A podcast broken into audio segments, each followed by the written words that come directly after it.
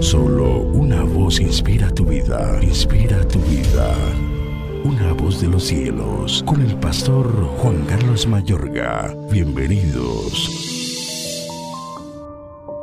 ¿No sabéis que los injustos no heredarán el reino de Dios? No erréis, ni los fornicarios, ni los idólatras, ni los adúlteros, ni los afeminados, ni los que se echan con varones, ni los ladrones, ni los ávaros, ni los borrachos, ni los maldicientes, ni los estafadores heredarán el reino de Dios. Y esto erais algunos, mas ya habéis sido lavados, ya habéis sido santificados, ya habéis sido justificados en el nombre del Señor Jesús y por el Espíritu de nuestro Dios. Primera de Corintios 6, 9 al 11.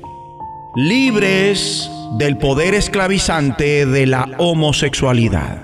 En Primera de Corintios 6:11, inspirado por Dios, el apóstol inicia, y esto erais alguno Mejor dicho, y estas cosas erais algunos de vosotros. En cuanto a lo que eran, el tono de fondo es despectivo. Bien podría decirse, esta abominación erais algunos de vosotros. De tal descripción erais algunos.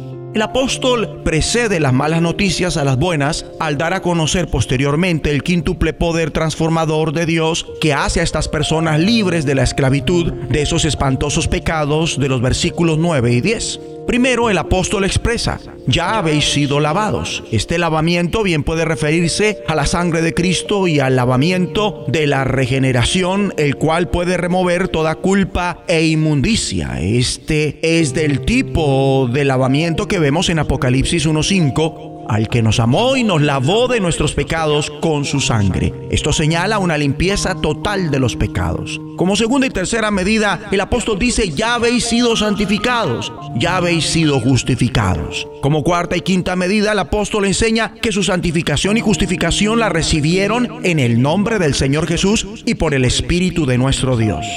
El empleo del nombre en la época bíblica era mucho más complejo que en la cultura occidental moderna. El nombre nos comunica todo aquello que va contenido en el carácter del Señor, en tanto que el título completo, el Señor Jesús, resalta la dignidad de aquel a quien servimos. A esto va ligado el Espíritu de nuestro Dios, que nos es dado como un poder evidente en la vida del reino, que no es natural, sino sobrenatural, no es humano, sino celestial. Llama la atención que esta referencia siga a la de la santificación. Es como si esta última mereciera un énfasis especial. El Dios que los ha justificado les proporcionará con toda certeza el poder para llevar a cabo su santificación se nombra la santificación previamente a la justificación y por otra parte el nombre de Cristo por el cual somos justificados figura antes que el Espíritu de Dios que nos santifica. O sea que nuestra justificación se debe a los méritos de Cristo y nuestra santificación a la operación del Espíritu. No obstante, lo uno y lo otro van a la par.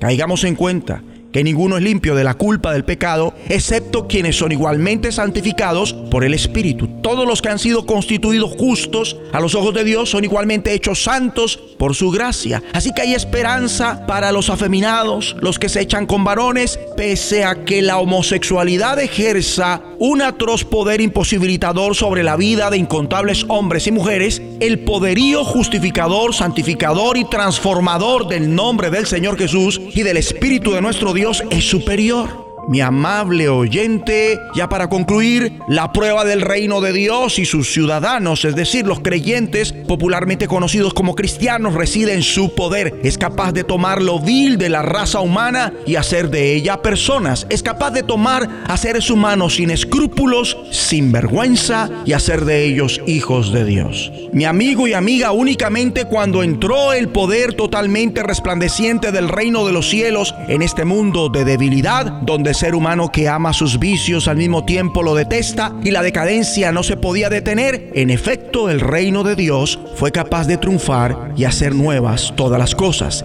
y sin subestimar el imaginable poder esclavizante de la homosexualidad y de las fantasías homosexuales, ratifico enérgicamente que el poder de Dios está asequible para todos los homosexuales practicantes y aquellos que se ven acorralados por este tipo de lascivia. El Dios que transformó en nuevas criaturas a los homosexuales del tiempo del apóstol aún continúa regenerando en nuestros días. Hemos de orar. Padre de misericordias, de corazón nos disponemos para que quites de nosotros toda culpa e inmundicia mediante el lavamiento de la sangre de Cristo y de la regeneración. En el nombre de Jesús de Nazaret. Amén. La voz de los cielos, escúchanos, será de bendición para tu vida. bendición para tu vida.